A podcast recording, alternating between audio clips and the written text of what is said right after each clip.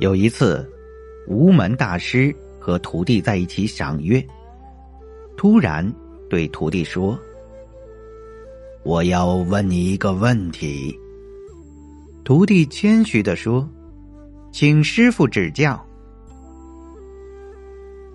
无门大师问：“我不问你们十五月圆以前如何，我只问。”十五日以后如何？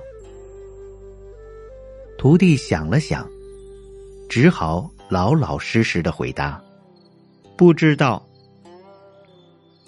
无门大师说道：“日日是好日。”说完，他吟了一道诗：“春有百花，秋有月。”夏有凉风，冬有雪。若无闲事挂心头，都是人间好时节。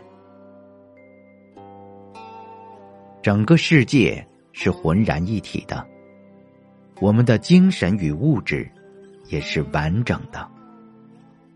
生活中到处充满着圆满的快乐与意境。音乐、好书、花朵、知己、美酒，可以让每个人都生活的非常轻松愉快、潇洒自在。